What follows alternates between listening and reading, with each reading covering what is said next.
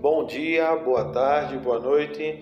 Sejam todos bem-vindos a mais um episódio do Projeto Podcast. Eu me chamo Jorge Macedo e hoje, especialmente hoje, nós vamos dar início à segunda parte dessa nossa saga sobre a história dos super-heróis, né? Isso, como surgiram, todos os problemas que tiveram até chegar aos blockbusters de hoje.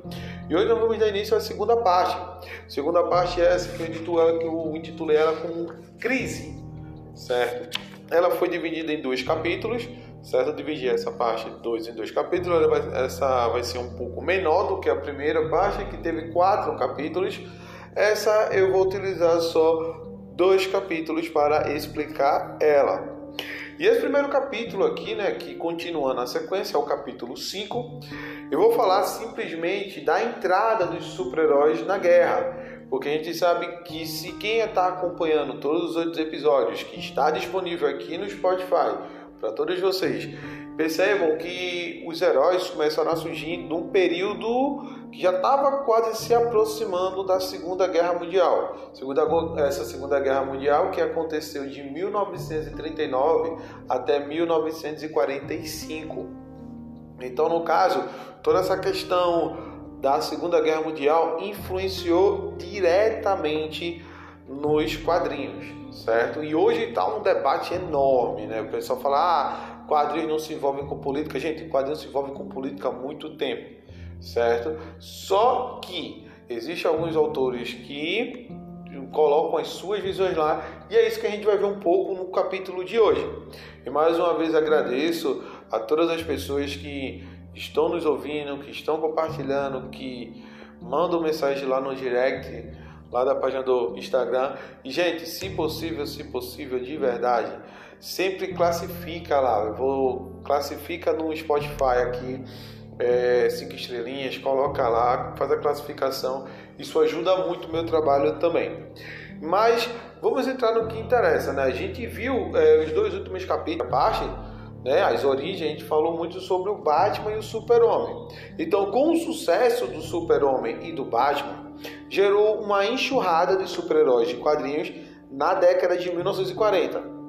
Muitos saídos da DC Comics e várias, e várias outras editoras rivais que deixaram a própria marca. Então, no início da década de 1940, a Segunda Guerra Mundial colocou esses super-heróis americanos em ações patrióticas muitas vezes enfrentando pessoalmente o pesadelo Adolf Hitler, certo? Para quem não interessa, para quem já ouviu, existem vários vídeos e eu recomendo com muita propriedade. Assistam um vídeo do Felipe Castanhari no canal Nostalgia sobre o Adolf Hitler, que é perfeito. E, se possível, também assistam da Segunda Guerra Mundial também, certo? Que é perfeito, é perfeito. Mas vamos lá. Então, é, eles meio que começaram a utilizar Adolf Hitler que para muitos na época era um pesadelo. Então, o exemplo mais notável que teve durante esse período da quando os super-heróis começaram a entrar na guerra foi a, a famosa capa do Capitão América número 1, em que o capitão na sua capa socava o Hitler. E essa capa e essa HQ ela é, ela é reproduzida é, no filme do Capitão América da Marvel, né? O filme do Capitão América da Marvel que saiu em 2011, né? O Capitão América, o primeiro Vingador, para quem já assistiu, vai ver lá esse, essa HQ, né? Que é mostrado lá no filme, ele socando a cara do Adolf Hitler. Então, o racionamento de papel e a perda dos autores para o serviço militar afetou o crescimento do super-herói, apesar da imensa popularidade. Então, no entanto, no fim da década, os super-heróis começariam a bater em retirada.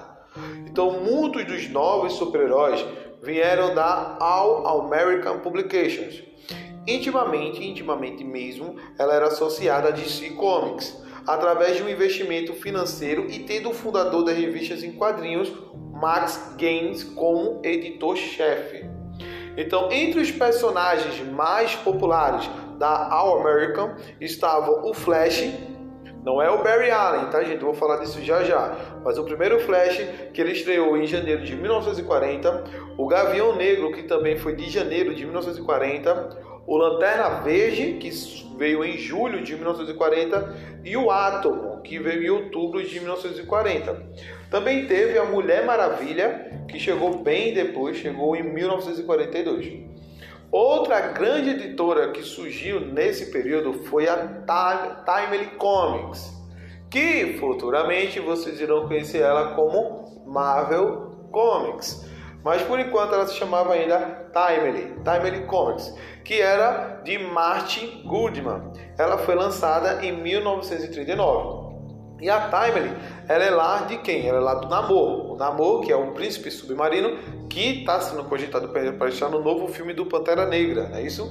Mas o Namor surgiu em 1939. E foi, e no caso, o Namor foi o primeiro super-herói a voar. Ah, mas e o Superman? Calma, o Superman foi depois, né, gente? O Namor saiu foi o primeiro a voar.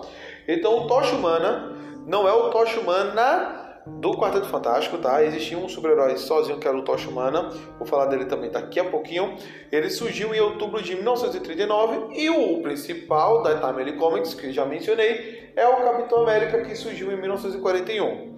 Então o título de maior vendagem no período foi o do Capitão Marvel, que hoje ele é conhecido como o Shazam, certo? Que tem filme e tudo. Mas quando ele saiu de início, ele era conhecido como Capitão Marvel que para muitos na época era uma imitação do Super-Homem e ele apareceu em fevereiro de 1940 pela a editora Fawcett Comics, que também incluiu o Minuto, o Homem Exército e o Capitão Meia-Noite. Todos eles saíram, é, principalmente o Capitão Meia-Noite, ele saiu de um seriado radiofônico, tá? E, dentre esses super-heróis.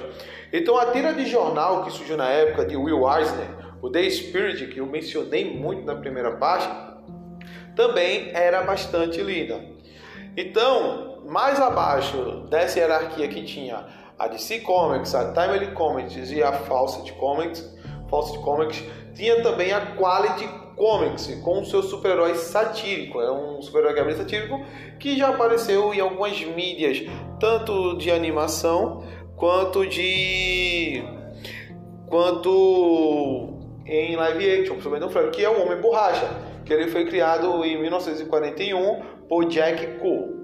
Então, o primeiro personagem diretamente influenciado que tentou roubar a capa do Super-Homem foi um personagem chamado de Homem Miraculoso, ou que é, ele era chamado de Wonder Comics, né? O Homem Miraculoso, que é o Wonder Comics, foi criado por Will Eisner, que era amigo de Bob Kane do Batman. Eisner foi contratado por Victor Fox, que era da Fox Comics, que era a rival da DC de Harry Donenfield. Então, ao ver os números de vendas do Super-Homem, Fox quis uma fatia do bolo dos gibis de super-heróis e então fundou a Fox Comics. As instruções para o Homem Miraculoso foram simples. Ele queria seu próprio super-homem, como resultado de um processo da Detective Comics, e a aparição do Homem Miraculoso certo? Em 1989 foi um caso isolado. É por isso que muita gente não sabe desse personagem, que a DC Comics foi lá e travou tudo. Mas a única história do personagem contou como Fred Carson ganhou um anel mágico de um monge ancião em uma viagem ao Tibete. O anel deu super força a Carson e o poder de lutar contra o mal. Copiando diretamente o super-homem, o Homem Miraculoso esconde o super traje vermelho por baixo das roupas do dia a dia.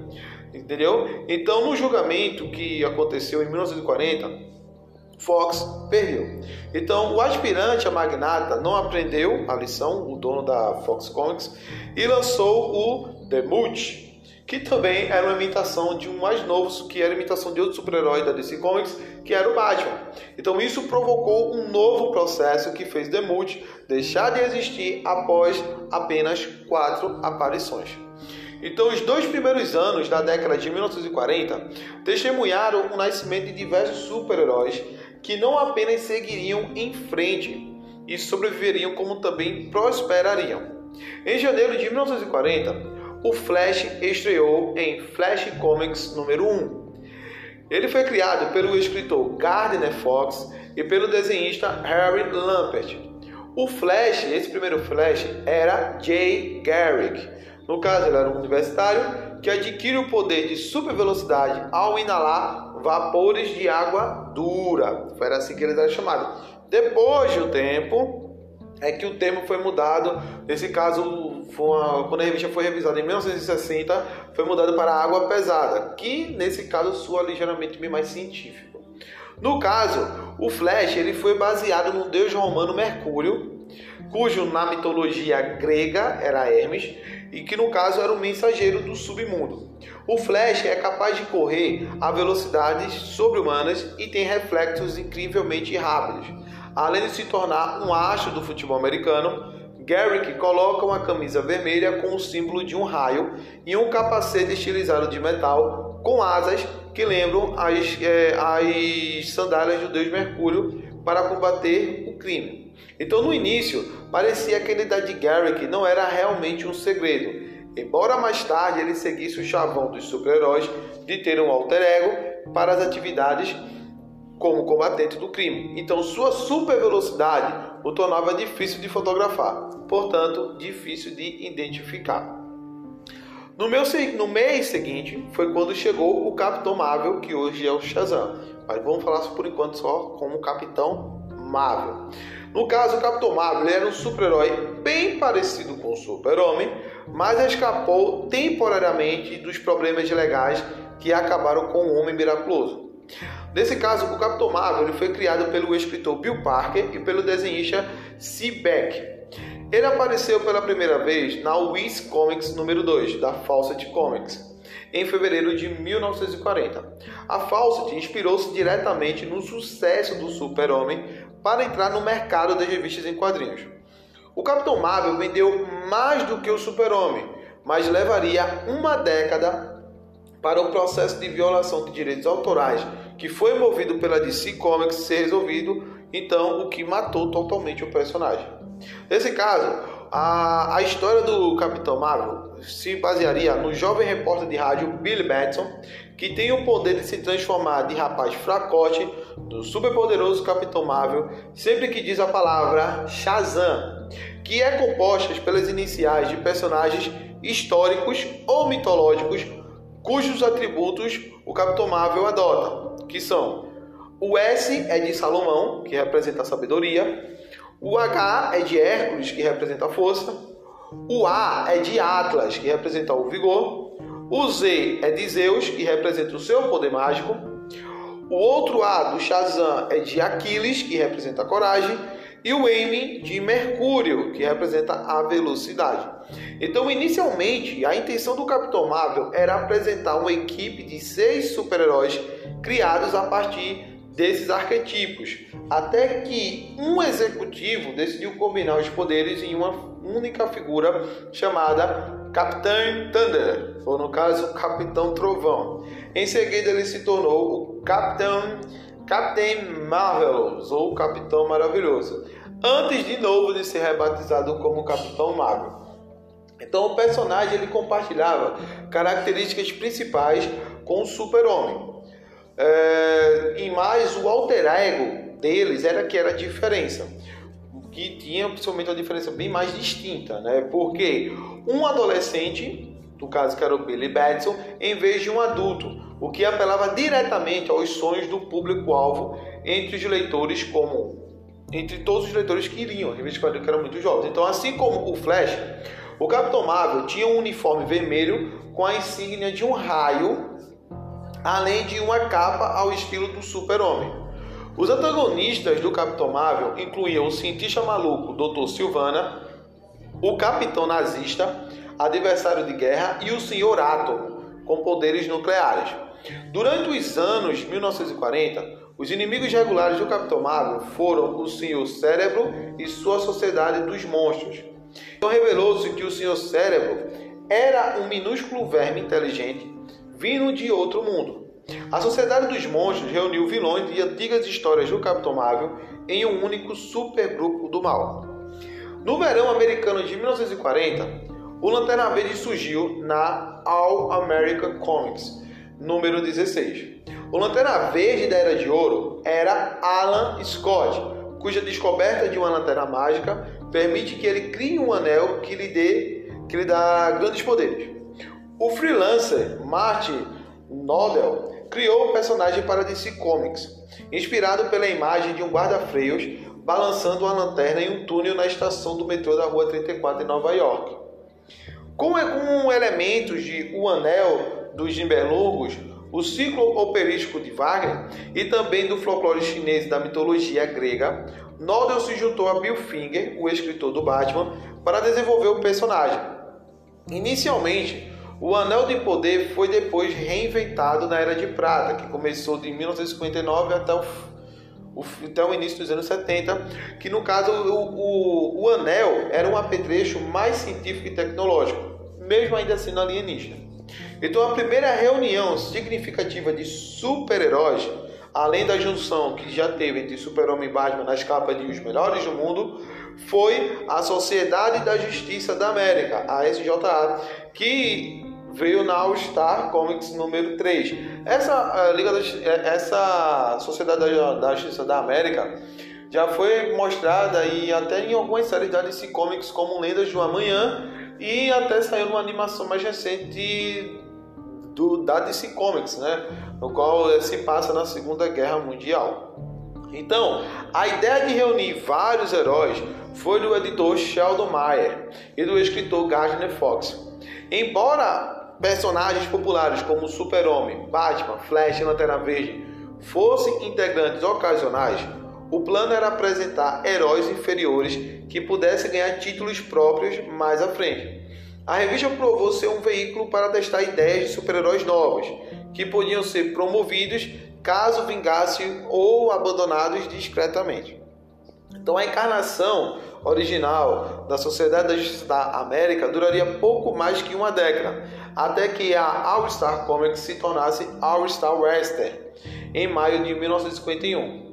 Os integrantes iniciais da Eclipse incluíam o Senhor Destino, que é um feiticeiro que vai aparecer agora no filme do, do Adão Negro, o Homem-Hora, cuja é, uma vitamina milagrosa lhe dava poderes por apenas uma hora, o Espectro, que era um policial assassinado que voltou como um fantasma, esse personagem foi criado por Jerry Siegel, o Sandman, de Sobretudo e Máscara de Gás, cuja arma especial era o gás do sono, e o Átomo, que era um homem forte que combatia um crime.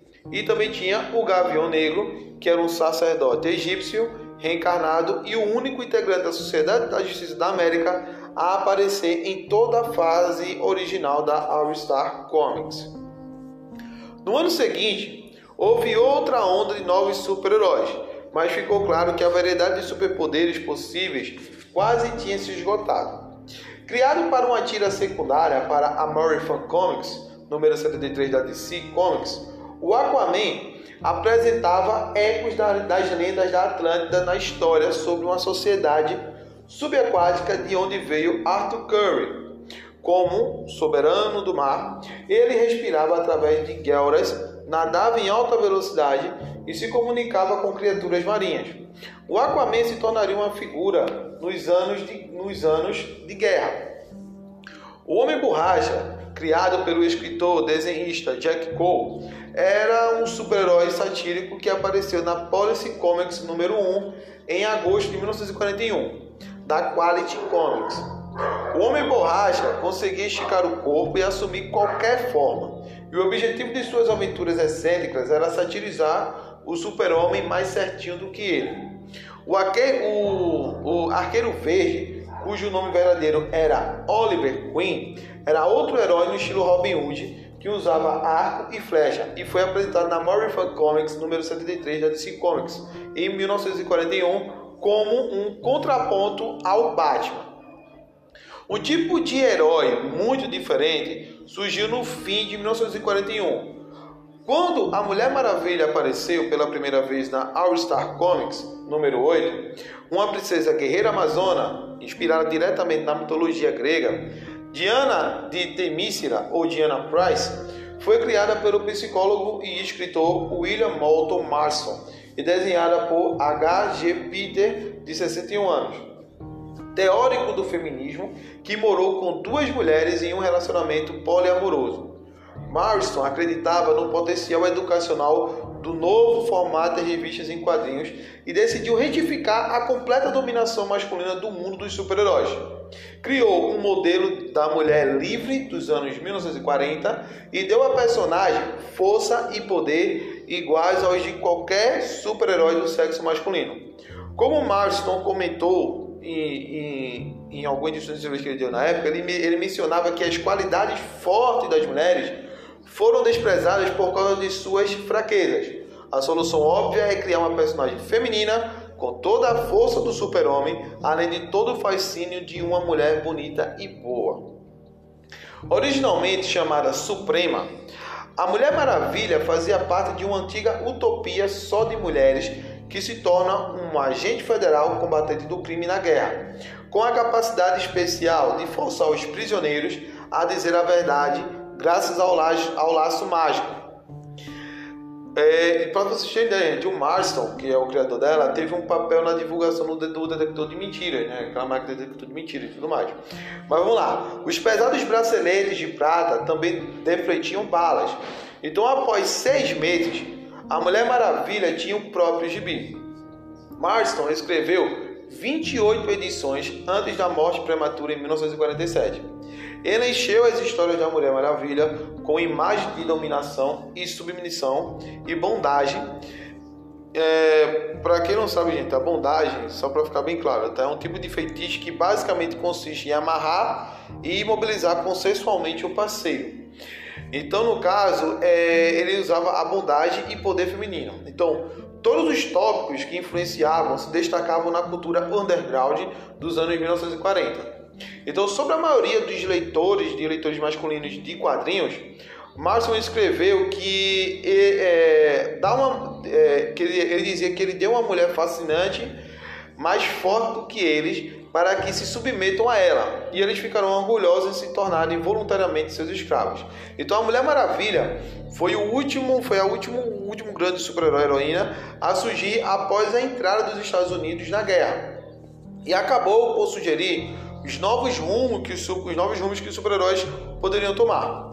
Antes que qualquer um deles fosse explorado adequadamente, o mundo recém-conflitante é, dos super-heróis americanos dos quadrinhos teria que encarar duas reviravoltas ameaçadoras, que era a Segunda Guerra Mundial e o pânico moral, no caso, a censura do pós-guerra da década de 1950.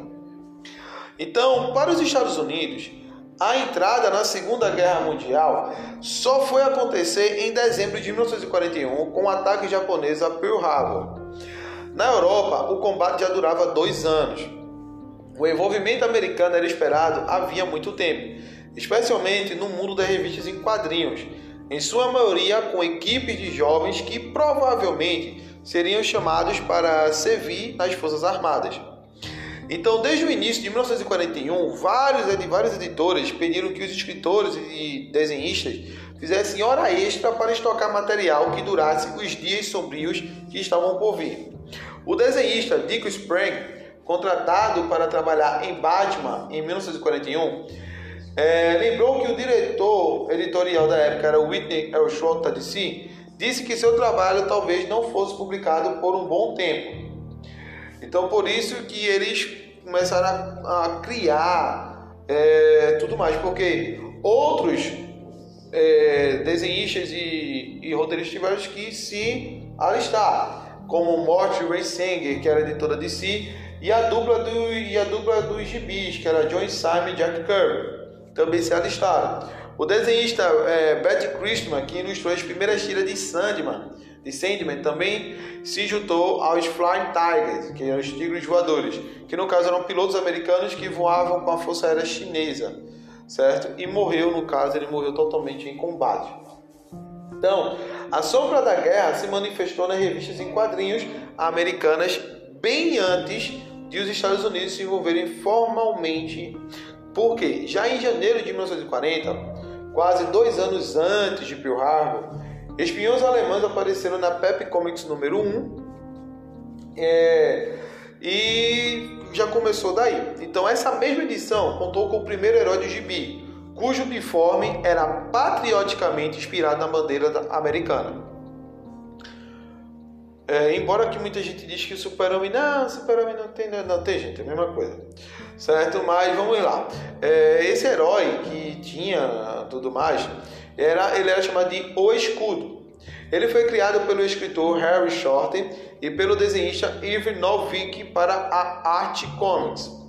Era Joy Higgs, que no caso era um químico, filho do agente do FBI Tom Higgs, que foi morto por um sabotador alemão. Tom trabalhava em um soro de superforça que os nazistas queriam, por isso Joy decidiu completar o trabalho e limpar o nome do pai. Perdão. O uniforme apresentava uma enorme insígnia no peito, no, no formato de um escudo decorado com inspiração na bandeira americana. E ele era subordinado diretamente ao diretor do FBI, George Edgar Hoover, o único que, no caso, sabia a identidade secreta do super-herói. Então, o escudo logo ganhou a companhia do ajudante órfão Dusty Simons, para frustrar um plano de, de, de invasão de Moscóvia é, que no caso era uma mistura ficcional da Alemanha nazista com a União Soviética, que tinha muito essa alusão entre eles, certo? Então, no início da década de 1940, foi uma época de patriotismo extremo, e o escudo foi o primeiro super-herói a captar isso em sua motivação e design. Ele não seria o último e nem o mais bem sucedido. Os quadrinhos super-heróis estavam em transição dentro das ideologias sociais que expressavam. Então, os heróis fantasiados do, do fim dos anos 30 foram produto das reformas sociais do New Deal do presidente Franklin Delano Roosevelt. Então, os super-heróis tinham como alvos os criminosos comuns e ganância do mundo corporativo e defendiam o cidadão comum contra o sistema. Então, conforme a década de 1940 se aproximava e a expectativa da guerra crescia, o foco mudou para um patriotismo mais ostensivo, que então evoluiu para o que agora seria visto como uma propaganda nitidamente incômoda contra estrangeiros, no caso principalmente alemães e japoneses. É, então, os super-heróis iriam à guerra lutando na linha de frente nacional. No caso, Batman, ou combatendo os inimigos dos, dos Estados Unidos, no caso, Super-Homem e o Capitão América, entre outros super-heróis. Então o super-homem já era um defensor da verdade e justiça em casa. Agora a verdade e justiça seria exportada à força para a Europa em nome da democracia, da liberdade e do fim da opressão. Esse reposicionamento exigiu uma mudança significativa nas personalidades de vários super-heróis existentes, de formas diferentes, tanto para o super-homem quanto o Batman eram problemáticos para os agentes da lei vistos como fontes de problemas equivalentes aos criminosos que eles derrotavam. Então, para o esforço de guerra, ambos os ícones deveriam se tornar instrumentos do Estado, ser usados como sinônimos de verdade e justiça em defesa do status quo. Então, qualquer reforma defendidas por eles em casa agora precisavam ser defendidas mundialmente. E isso incluía questões importantes do capitalismo, tais como direito à propriedade e monopólio industrial. Então o super-homem lutou pelo bem das pessoas contra a ganância do mundo corporativo, assim como contra os poderosos que eram corruptos ou inescrupulosos. Então, na prefeitura, nos sindicatos ou no crime organizado. Seus alvos incluíam mercadores de armas, bens e serviços, que durante a guerra eh, também tinha donos negligentes de minas e tirânicos diretores de penitenciárias. Agora, que já estava chegando em si na década de 1940, o último filho de Krypton lutaria contra nazistas, japoneses e fascistas e se tornaria um defensor do Estado. Ao defender a sociedade americana dessas ameaças externas, os super-heróis no período da guerra se viram defendendo o status quo das classes dominantes. Então, uh, um dos primeiros integrantes uh, da nova leva de super-heróis criados de acordo com a imagem do super-homem para enfrentar a agressão da Alemanha nazista, antes do envolvimento americano no conflito, foi o Namor, o príncipe submarino. O Namor foi criado pelo escritor e desenhista Bill Everest para o editor Pulp Martin Goodman, por intermédio da agência Funnies Inc. O príncipe submarino era o filho mutante de uma princesa da Atlântica o mítico reino subaquático, com o comandante de navio. O Namor, cujo nome vem de romano, romano, que soava como algo clássico, no caso ele era escrito meio que ao contrário, é como se fosse um anagrama, tem super força, capacidade de viver ao fundo do mar e de voar. Ele estreou na Timely Comics, na Marvel Comics número 1, perdão, Marvel Comics número 1, em outubro de 1939. Mas sua primeira capa relacionada à guerra foi na Marvel Mystery Comics de 1940, fevereiro de 1940, que mostrava o Namor enfrentando uma tripulação de um submarino com a bandeira nazista. A Marvel Comics número 1 fez tanto sucesso e nesse caso também, nessa mesma edição, contou com a estreia também do Tocha Humana original. Que, só como eu disse que ia falar, o Tocha Humana original, não é o do Quarteto Fantástico, é o original, o primeiro, ele era um androide com capacidade de controlar fogo, certo? Então era por isso que ele é bem diferente do Tocha Humana do Quarteto Fantástico. Então, a Marvel Comics número 1 chegou a vender quase 900 mil cópias em duas tiragens, que Goodman logo fundou a própria editora de quadrinhos chamada Timely Publications e cooptou talentos para o corpo de funcionários, tais como Joey Simon, da própria agência Fans Inc., que no caso até depois tornaria Marvel Comics, né, eu já falei, que é a maior rival DC Comics hoje, e o Príncipe Submarino assumiu o papel mais ativo, tanto que no início de 1940 ele protegia de ataques às linhas de navegação e lutava efetivamente contra a ameaça nazista. As histórias tinham uma abordagem americana, por exemplo, quando Namor resgatou marinheiros americanos que levavam comida de que a Europa tanto necessitava, de seres acossados pela frota alemã. Com o tempo, o príncipe submarino passou a fazer parte integral do esforço de guerra, ajudando os aliados a lutar contra a máquina nazista, a máquina de guerra nazista, mais de um ano antes de os Estados Unidos ingressarem oficialmente.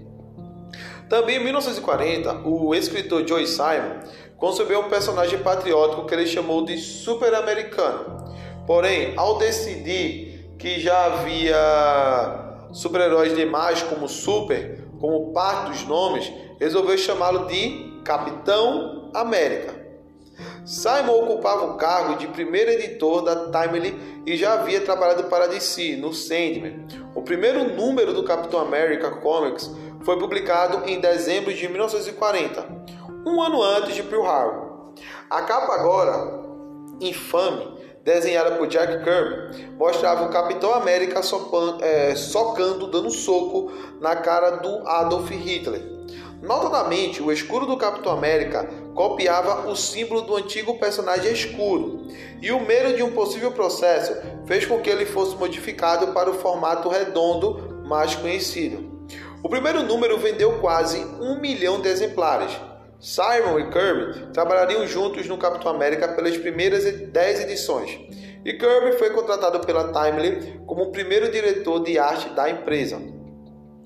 É, nascido como Jacob Kurtzberg em 1917 na Lower East Side, que era a zona pobre de Nova York, Jack Kirby foi um dos primeiros profissionais mais influentes durante a era de ouro dos gibis americanos. Depois de co-criar o Capitão América, é, ele, ele e Kirby, ele trabalhou de desenho também, como desenho de Popeye e tudo mais, Kirby ele e Kane foram para DC, onde trabalharam no Sandman e também criaram o Caçador, que no caso é um combatente do crime motivado por vingança. Kirby, ele serviu, Kirby serviu no exército americano a partir de junho de 1943 e desembarcou na praia de Omaha, na Normandia, dois meses após o dia D. Seu talento artístico lhe arrumou serviço no reconhecimento avançado, desenhando mapas e figuras de localização estratégicas. Após sofrer uma geladura, voltou para os Estados Unidos e passou seis meses na frota de veículos militares até receber baixa do Exército em julho de 1945. Simon passou a guerra na Guarda Costeira Americana e atuou como relações públicas militar. Dali em diante, ele e Kirby trabalharam em vários gêneros de quadrinhos na expansão do pós-guerra, incluindo títulos de faroeste, romance e horror.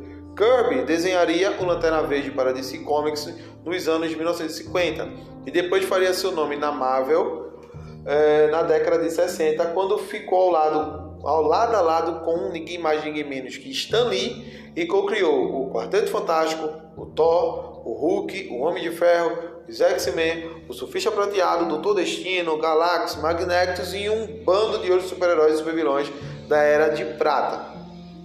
Kirby continuaria a contribuir significativamente para os quadrinhos até sua morte em 1994, aos 76 anos.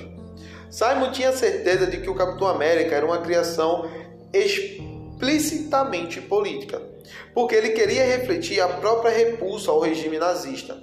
Achava que o movimento anti-guerra era bem organizado, mas aqueles que apoiavam o envolvimento americano não tinham uma plataforma. O Capitão América foi a resposta. A reação foi imensamente favorável, mas isso não impediu que Simon tivesse recebido cartas com ameaças e mensagens de ódio, e algumas pessoas realmente se opunham ao que o capitão apresentava. Então, como muitos dos, como, como muitos autores de super-heróis, o alter ego cotidiano do Capitão América era filho de imigrantes pobres, irlandeses em vez de judeus, e Steve Rogers ficou órfão quando o jovem estudava belas artes quando a Segunda Guerra começou. Então, ao tentar se alistar, Rogers é rejeitado por não satisfazer as exigências físicas. Então ele se inscreve no misterioso projeto Renascimento, uma tentativa experimental de criar um super soldado para lutar contra as potências do eixo. Um soro formulado por um cientista é, é testado, é, é, é testado voluntariamente em Rogers e transforma o jovem frágil em um humano perfeito que exibe força, inteligência, resistência e vigor extremos. O soro é perdido quando um espião nazista mata o cientista, um ato que Rogers vinga com seu primeiro feito como super-herói patriótico Capitão América. Os planos de lançar um exército de super soldados são abandonados, mas o, que, o único que o governo americano criou é acionado como uma arma secreta e estratégica para ajudar a derrotar os nazistas. Posando como um pracinha atrapalhado da infantaria, quando necessário, Rogers é posto em ação no campo de batalha. Ele faz amizade com outro jovem recruta, o Buck Barnes, que se torna seu ajudante. O presidente Franklin Delano Roosevelt dá ao Capitão América um novo escudo redondo feito com liga de aço e vibrânio, que no caso é um metal fictício do universo Marvel, e além de lutar contra nazistas e japoneses, o Capitão América enfrenta o Caveira Vermelha, um, um agente nazista desfigurado, e vilões americanos como o Garra Negra. O Capitão América foi o primeiro super-herói duradouro a ser criado pela Timely. Com uma abordagem patriótica, a tira ganhou uma legião de seguidores e vendia mais de um milhão de exemplares mensalmente, superando a revista Time. Entre os colaboradores para o desenvolvimento inicial do Capitão América estava o escritor de um conto, Capitão America Force The Traitor Revenge. O Capitão América estraga a vingança do traidor. Número 3, que era um camarada chamado Stanley Lieber conhecido depois como Stan Lee. A força por trás do rápido crescimento da Marvel Comics na década de 1960.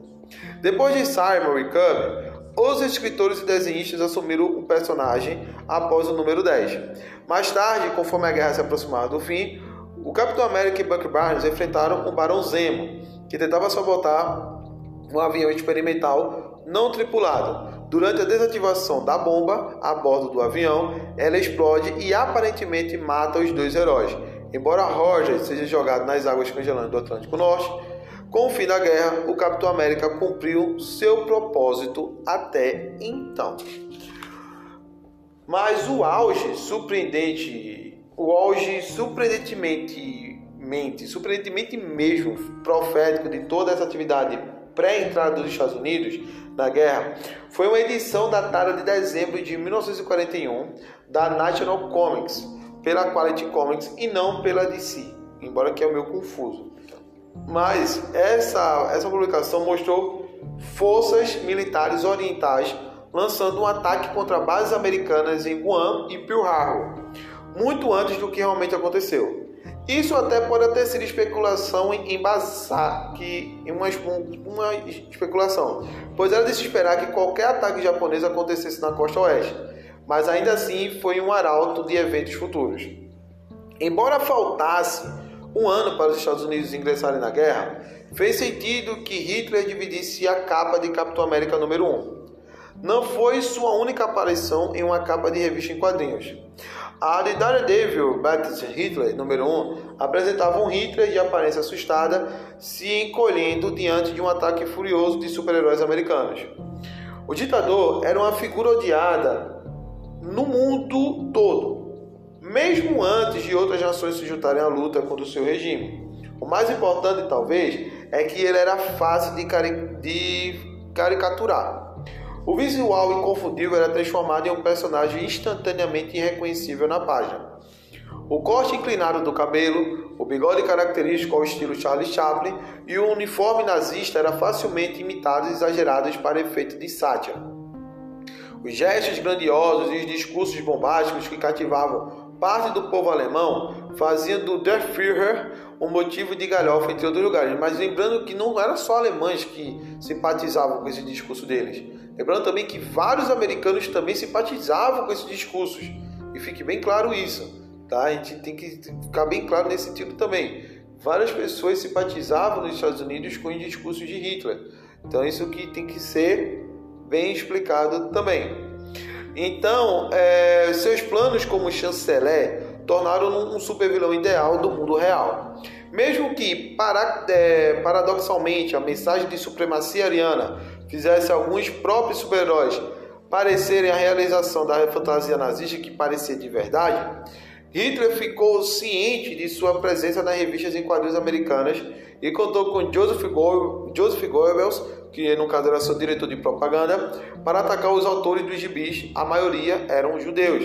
Então ele repudiou o material como propaganda judia e o co-criador do Super-Homem, Jerry Siegel, em especial como física e intelectualmente circuncidado. Em geral, os vilões dos quadrinhos americanos dos anos 40 não foram muito inspirados por figuras da vida real, como Hitler e também Stalin, que os americanos consideravam um inimigo. Porém, ao contrário, exploraram caricaturas alimentadas por conceitos jingoístas amplamente difundidos dos inimigos da nação, especialmente os nazistas e os japoneses. Esses conceitos foram em parte estimulados pela polícia, pela política oficial americana em relação a tais grupos de inimigos que viviam nos Estados Unidos e os japoneses em especial foram vítimas de internação em solo americano a partir de 1942 e promovidos pelo governo a inimigo da nação cerca de 110 mil nipo-americanos e japoneses que viviam na costa do Pacífico foram enviados à força para campos de relocação de guerra após o ataque a Pearl Harbor. É, que fique bem claro, né? Nos Estados Unidos eles tinham essa. Eles só mudavam o nome, né? Eles ah, né, como na Alemanha chamado de campos de concentração, ele colocava o campo de realocação de guerra, mas nem sabia que era a mesma coisa. Então, diante desse cenário sombrio, foi muito fácil para as revistas em quadrinhos ridicularizar os inimigos nipônicos como japas, sob a aparência de racismo, de racismo, de racismo patriótico. Isso resultou em capas de gibis como Action Comics número 58, que mostrava o super-homem operando uma prensa de manivela que produzia pôsteres patrióticos onde se lia O super-homem diz, você pode dar um tapa no japa com títulos e selos de guerra. Os Melhores do Mundo número 8 mostrava o super-homem, Batman e Robin dividindo um palanque sob uma faixa que dizia Afunde os japanazes com títulos e selos. Na capa dos Melhores do Mundo número 11, o super-homem, Batman Robin, aparecem trabalhando é, um jardim da Vitória, plantando frutas e legumes. A Master Comics tinha um herói americano chamado Homem-Bala, que enfrentou o maligno inimigo mundial número 1, um, o capitão nazista. Super-Homem número 17, que foi de julho de 42, mostrava o Homem de Aço erguendo Adolf Hitler com a mão direita e uma caricatura do imperador Hirohito, com a esquerda, enquanto o número 18 colocava o Superman é, montado em uma bomba que caía sobre os inimigos dos Estados Unidos, promovendo títulos e selos que farão serviços contra os japoneses. Na tira de jornal do Super-Homem, o Homem de Aço até mesmo resgatou o Papai Noel das garras de Hitler, Hirohito e Mussolini. The Hangman Publications tinha essa chamada de, de, de capa número 3, ele chama ele tinha assim, ó, nazistas e japas seus jatos. Cuidado, o Hangman está em toda parte. Um trio de figuras patrióticas, que era o Capitão Yankee, é, Dandy e, Ma é, e Major Victory apareceu na capa Yankee Comics número 2, em novembro de 41. É, enquanto o Capitão Freedom surgiu em Speed Comics número 19. É, no caso, nessa revista, ele era prestes a soar um soldado japonês, que era uma caricatura dentuça e de pele amarela. The Claw, um super vilão oriental com presas enormes, apareceu em Daredevil de Gleason Publications. Versões metaforicamente gigantes do Capitão América e do Tocha Humana e Dinamo estamparam a capa da All Select Comics número 1, atacando uma fortaleza chamada de Garden de Hitler. Então, essas abordagens jingoístas e o uso de, de, de super-heróis podem parecer ao mesmo tempo cômicos e simplistas hoje, não tanto assim, mas pode parecer para algumas pessoas. Mas em um contexto de guerra, o emprego dos super-heróis como propaganda, certo, se tornou lugar comum. Então, autores, escritores e desenhistas, além de suas criações, participaram do esforço de guerra americano é, e isso significou usar as ferramentas à disposição. Então, papel, caneta, nanquim, uh, e revistas em quadrinhos coloridas em vez de balas e bombas. Então, para atacar o inimigo, alguns leitores mais velhos podem ter prestado serviço militar influenciados pelo material de leitura. Então, é, a gente pode dizer que nada disso foi acidental ou um mero produto de um sentimento jingoísta predominante, é, mas sim uma política promovida pelo governo americano e órgãos oficiais, tais como a Agência de Fatos e estatísticas é, e a agência de fatos estatísticas, a agência de informações de guerra na época, cooptaram a mídia para apoiar o esforço de guerra. Então, os produtores de entretenimento também foram encorajados a pensar em obras que contribuíssem. Os objetivos oficiais eram levantar o moral americano, identificar claramente as potências é, inimigas do eixo, estimular a participação do público e comunicar os objetivos do governo. Os inimigos da nação eram ditadores estrangeiros como Hitler e Stalin, mas também aproveitadores e subversivos criados no próprio Estados Unidos. Tudo isso foi filtrado pelos muitos, mas não também exclusivamente, autores judeus de gibis e surgiu como uma propaganda bizarra que inundou aqueles títulos. Então, embora as revistas em quadrinhos de, de, de super-heróis oferecessem alento para milhões de jovens leitores restritos à linha de frente nacional durante o período da, da guerra, elas também entretinham milhões de soldados americanos lotados no exterior e lembravam aos homens o motivo pelo qual lutavam. Então, de acordo com Mike Benton em Superhero Comics of the Golden Age, Illustrated Story de 1992, a tradução livre é Gibis de Super-Heróis Era de Ouro, uma história ilustrada. Ele fala o seguinte, que quase 44% das revistas em quadrinhos regularmente é, nas bases militares, gibis repetidamente vendiam mais do que o Saturday Evening Post, certo? Que era a revista que circulava na época em proporção de quase 10 para 1. Então, quando os soldados eram enviados para o exterior. As famílias atendiam a necessidade de revistas em quadrinhos, enviando pacotes especiais é, regulares. De acordo com o New York Times, uma em cada quatro revistas enviadas para as tropas era um gibi, enquanto 35 mil exemplares militares especiais de Super-Homem foram enviados àqueles que se alistavam todos os meses. A economia no período foi boa para as editoras de quadrinhos, apesar da escassez de papel. É, e de acordo com a Publisher Week e a Business Week, cerca de 15 milhões de revistas em quadrinhos foram vendidas por mês no início de 1942. Então, no fim de 1943, seguindo a onda de super-heróis extremamente patrióticos, alguns com vida curta também, as vendas de gibis chegaram a 25 milhões, com até 125 títulos diferentes nas bancas todos os meses. As vendas no varejo para o setor de revistas em quadrinhos em 1943 chegaram a mais de 30 milhões de dólares. Ser patriótico no entretenimento impresso na forma de gibis dava muito dinheiro.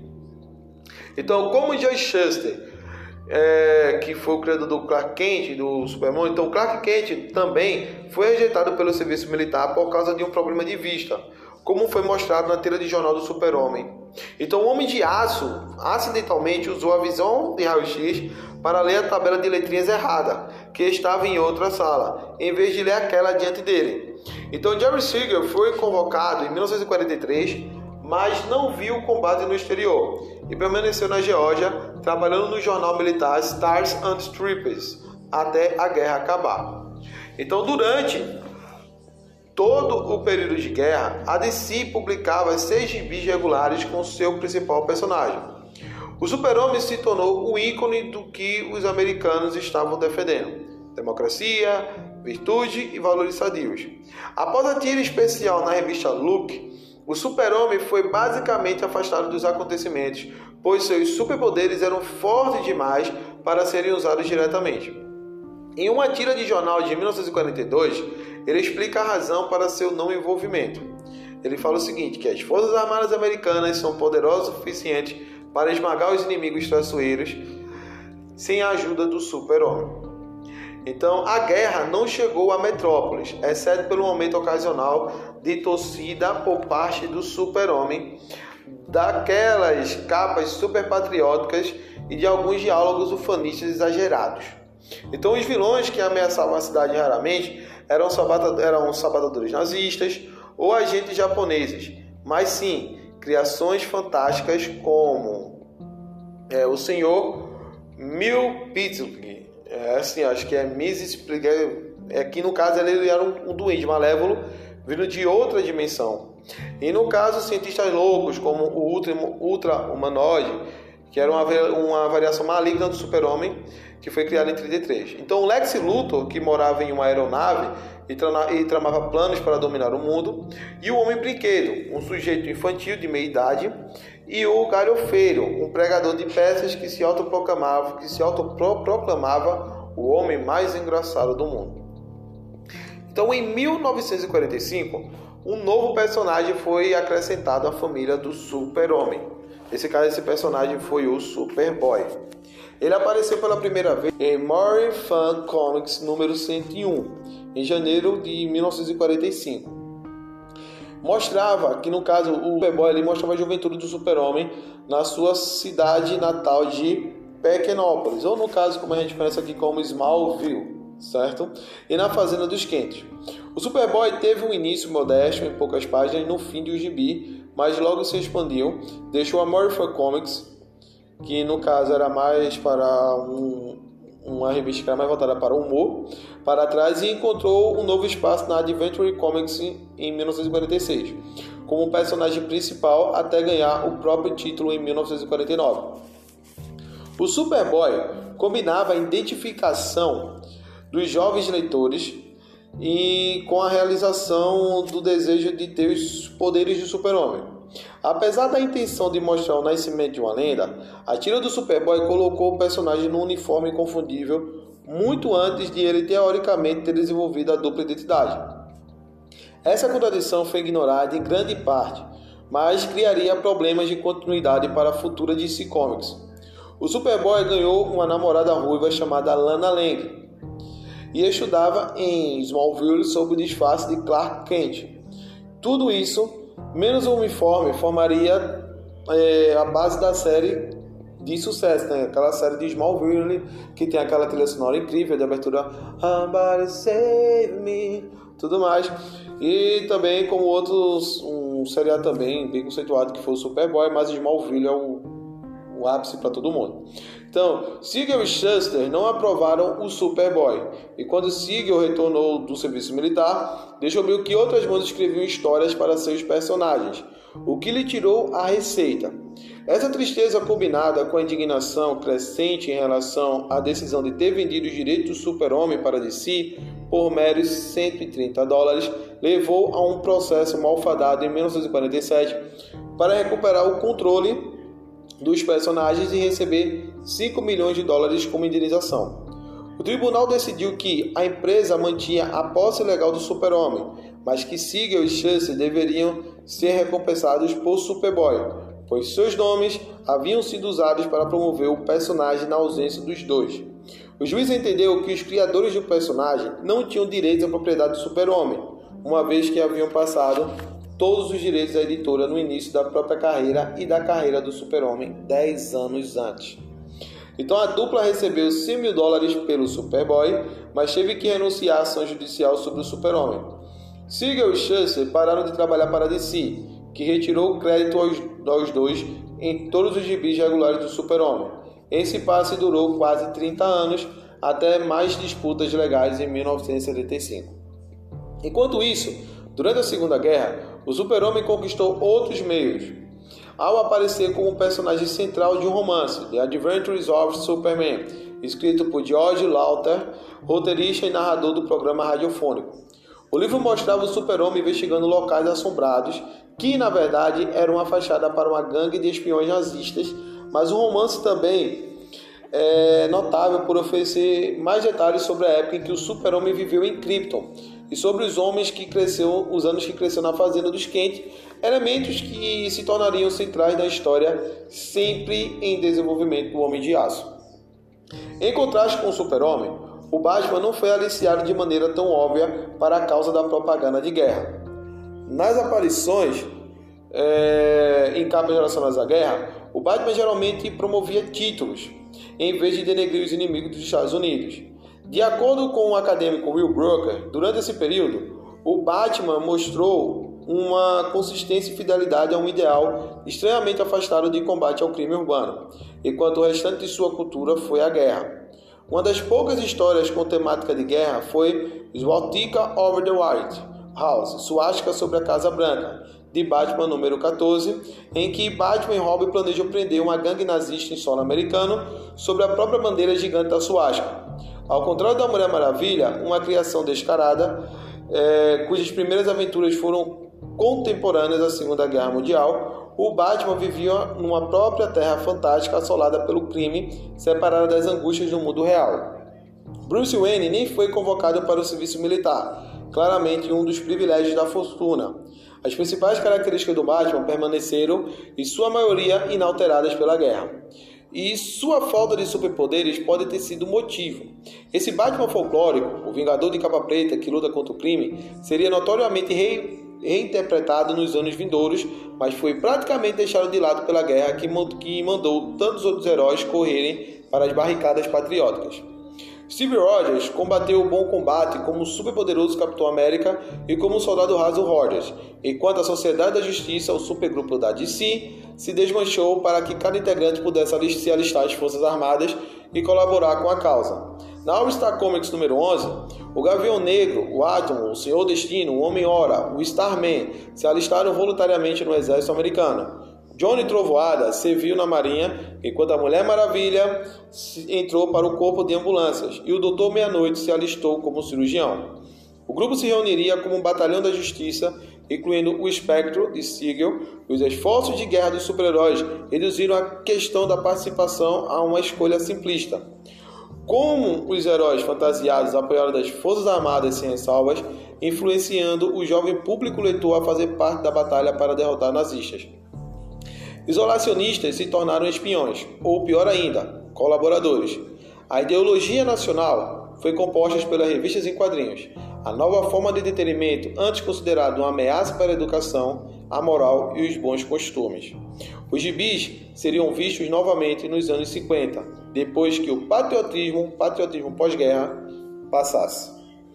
E aqui chega ao fim esse primeiro capítulo dessa segunda parte. Fiquem todos atentos que daqui a um tempo vai estar saindo também a segunda parte, o segundo capítulo dessa segunda parte. Valeu, gente. Escutem, compartilhem e façam esse nosso trabalho chegar além mais. Valeu a todos e tchau, tchau.